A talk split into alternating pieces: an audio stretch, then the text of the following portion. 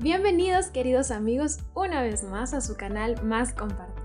Mi nombre es Mónica González. Estoy muy contenta de que hemos llegado hasta aquí. Ya llevamos varios encuentros en donde hemos ido viendo cómo encontrar nuestro porqué. ¿Cómo puedes encontrar tu porqué? De manera individual y de manera grupal también. Estamos leyendo el libro de Simon Sinek y nuestros podcasts están basados en todo lo que él ha ido encontrando en diversas investigaciones, empíricamente poniendo en práctica todo lo que ha descubierto en talleres con grupos de personas, con equipos, con organizaciones, y tú y yo cada vez estamos aprendiendo un poco más. Ahora estamos en el capítulo 5.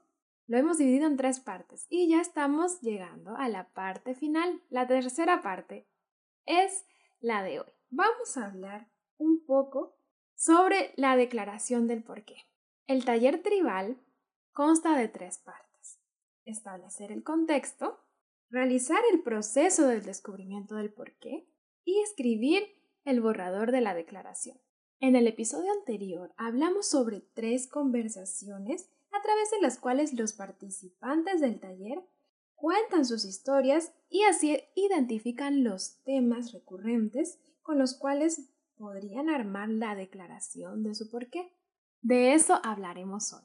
Una vez que en el taller ya han anotado todo lo más importante para empezar a escribir la declaración, entonces ha llegado el momento de que como equipo se pongan manos a la obra y empiecen con este último paso. Escribir el borrador de la declaración del porqué lleva alrededor de 35 a 40 minutos. Ahora, imagina que tú eres el facilitador, ya estás en la sesión con los participantes, están llegando a la etapa final. Lo que el grupo debe hacer ahora es elaborar posibles declaraciones del porqué. Para eso van a tener que volver a sus apuntes sobre las tres conversaciones, ellos anotaron verbos muy importantes y también em, declaraciones de impacto. ¿Qué hizo la empresa sobre otras personas? ¿Cómo impactaron sobre?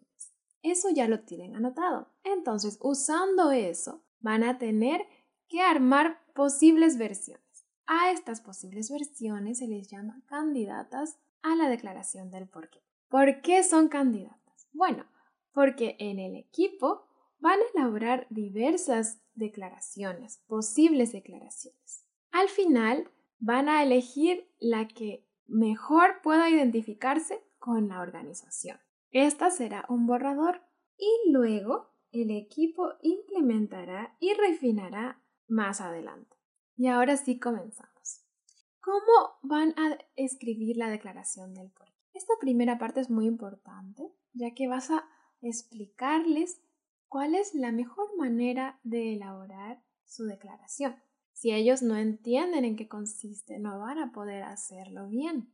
Así que para eso vas a mostrarles un eje. ¿Cuál es la estructura base? Ya vimos que la estructura base consiste en dos partes.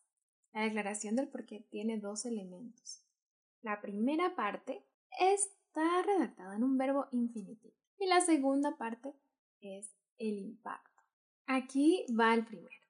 Provocar que la gente piense diferente. Esta es la primera parte de la declaración del porqué y está escrita en verbo infinitivo, que sería provocar. Ese es el verbo principal.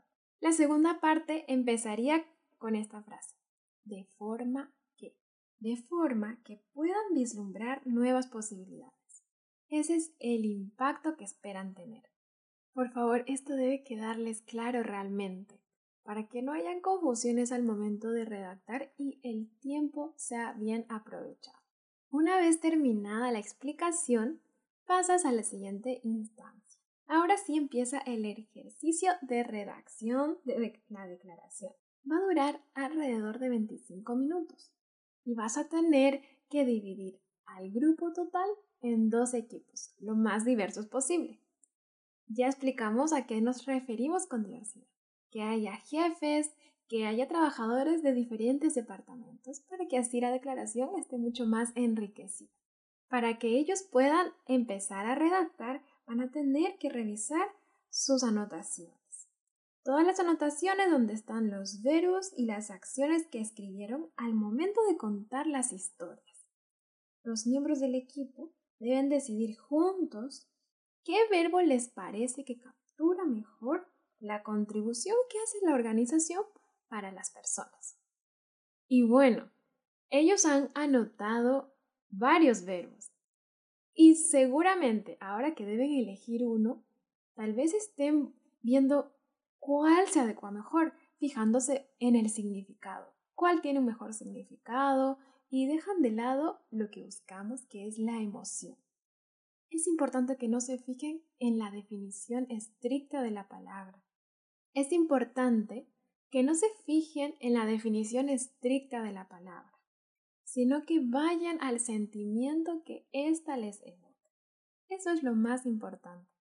Y una vez que hayan elegido ya la palabra, que no se preocupen por los otros verbos, porque ellos van a ser necesarios cuando tengan que ver el cómo. Por ahora ellos deben enfocarse en elegir el verbo que mejor les parezca y con el que mejor se identifique. Ya está hecha la primera parte de la declaración, que sería el verbo infinitivo. Ahora deben volver a los apuntes y ver dentro de esa lista qué declaración de impacto es la mejor para armar el borrador de su declaración del porqué. También tú como facilitador debes recordarles que solo pueden usar las palabras que ya están en su lista. No pueden pensar en unas más bonitas o en algunas que creen que tienen mejor significado. No, no estamos buscando hacer una campaña de marketing. Entonces, realmente deben fijarse en lo que tienen en la lista y volver a recordar los sentimientos que éstas les provocan. Así que si en algún momento caen en el juego de, de buscar cuál es la que tiene mejor significado, debes decirles que hagan una pausa, que vuelvan a las historias y recuerden qué sentimiento subyace a esa historia. Todo lo que los hizo vivir, qué les hace sentir. Y entonces ahí van a saber qué palabra se adecua mejor. Y para que no se desvíen de su objetivo, también cuando ya tengan armada su declaración, su posible declaración, ellos tienen que tener en claro con qué dos historias se relaciona esta declaración. Así que eso va a hacer que, que al momento de exponerla realmente vean cuál es el origen de todo esto.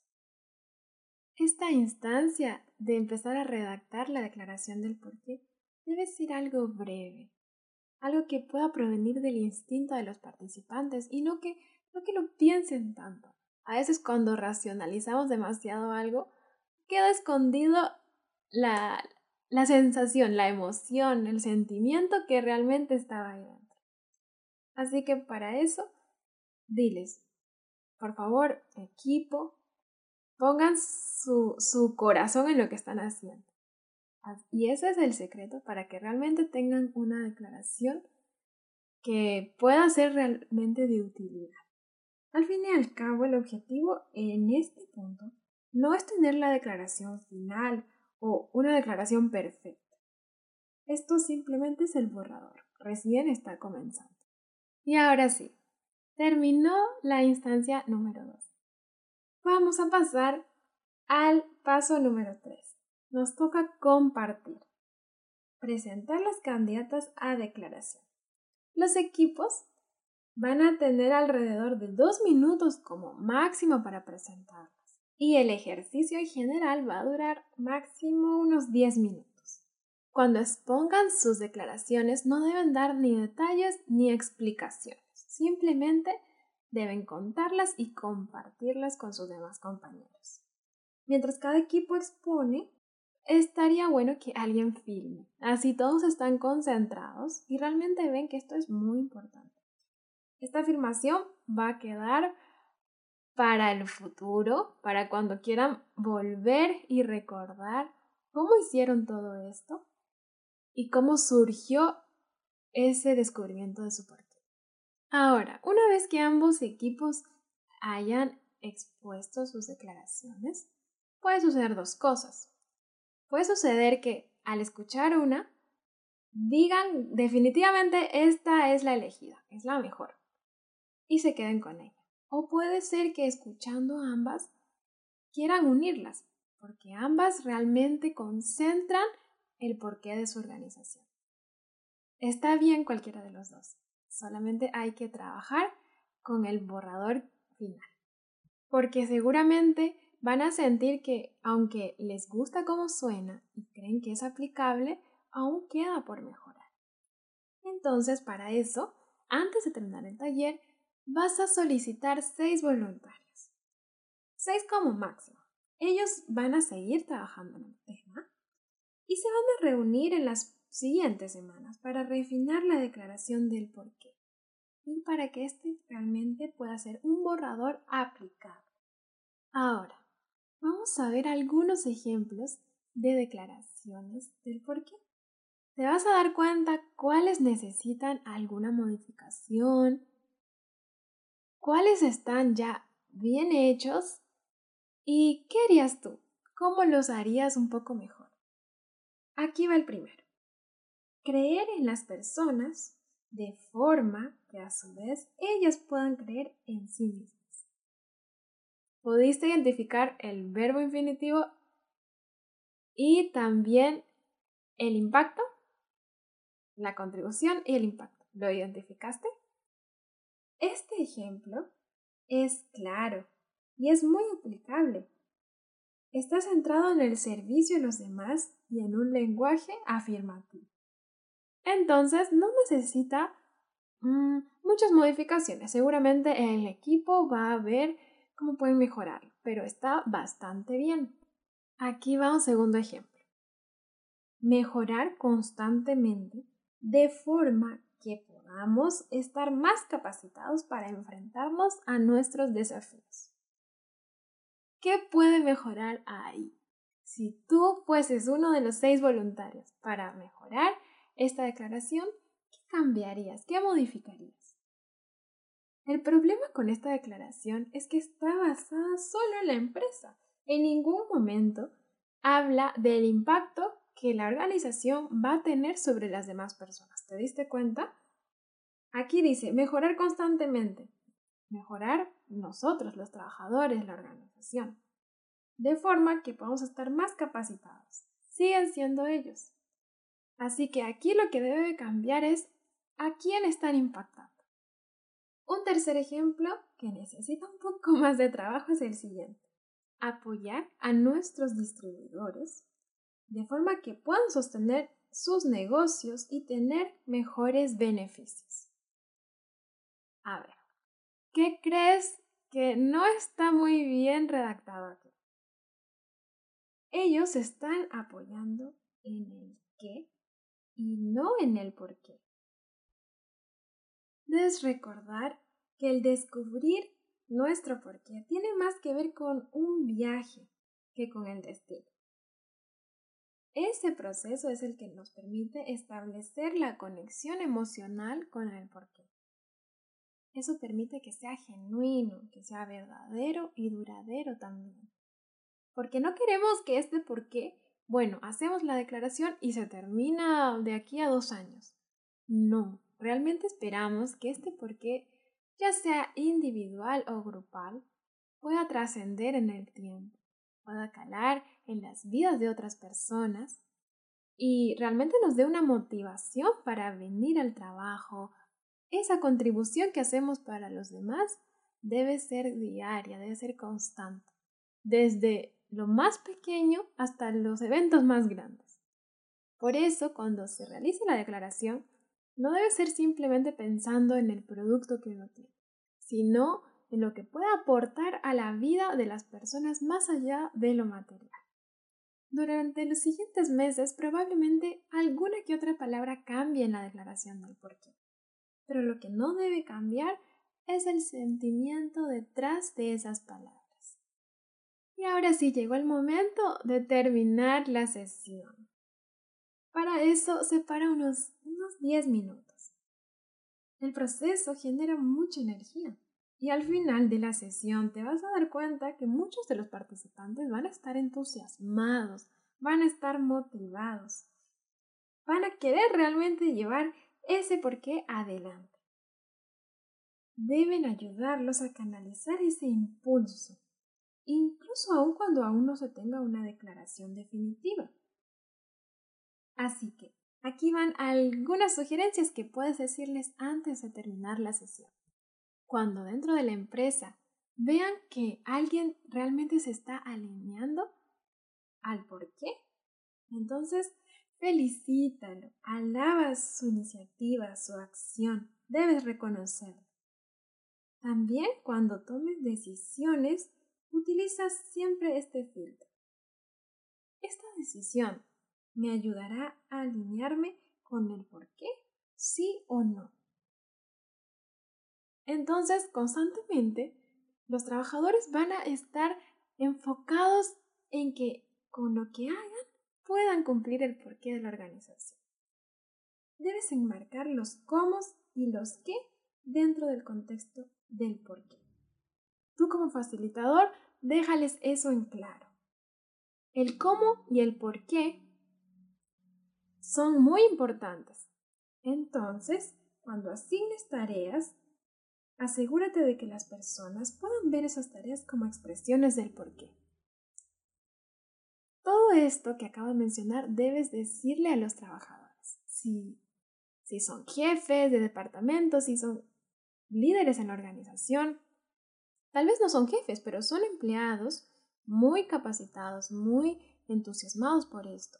Entonces, que las tareas que tengan realmente reflejen el porqué de la organización. Como dije, no importa si son pequeñas o grandes, todas cuentan. Debes ser consciente de tu liderazgo. Tú como facilitador tienes una responsabilidad muy importante, pero no solo como facilitador, sino todos los líderes que están ahí deben ser conscientes de eso deben tener el hábito de preguntar, de preguntarse a ellos mismos, hoy, ¿qué he hecho como líder que realmente haya manifestado el porqué de mi empresa? Cuando los empleados vean eso, ellos también se van a sentir motivados a seguir poniendo en práctica la declaración de su porqué. Así que estas son algunas sugerencias que para cerrar la sesión debes mencionarlas, que queden realmente en la mente, en el corazón de cada uno de los participantes. Los líderes deben darle la oportunidad a todos para que descubran su porqué y también para aprender cómo pueden encajar en el porqué de la organización. Así que, una vez compartido todos estos pasos, como facilitador, ya vas a saber qué hacer. Pero esto es más un arte que una ciencia. Y solo con la experiencia este proceso se adaptará mejor a ti. Cada vez serás un mejor facilitador. Y sabes que no importa cuántas veces hagas estos talleres, estos ejercicios, siempre tendrás un cosquilleo en el estómago cuando estés empezando un nuevo taller, cuando veas personas que quieren descubrir su porqué y han acudido a ti para que esto sea posible. Debes saber que puedes seguir estos pasos, guiarte por esto, pero también puedes seguir tu intuición. El equilibrio entre estos dos es permitirle a cada tribu encontrar su propio sendero hacia el descubrimiento del porqué. Y tú como facilitador eres un guía. No les vas a dar respuestas, pero sí les vas a orientar. Así que mucha suerte e inspiración en este recorrido. Gracias por haber estado hasta aquí. No olvides seguirnos en nuestras redes más compartir y en la página web máscompartir.com. Hasta la próxima.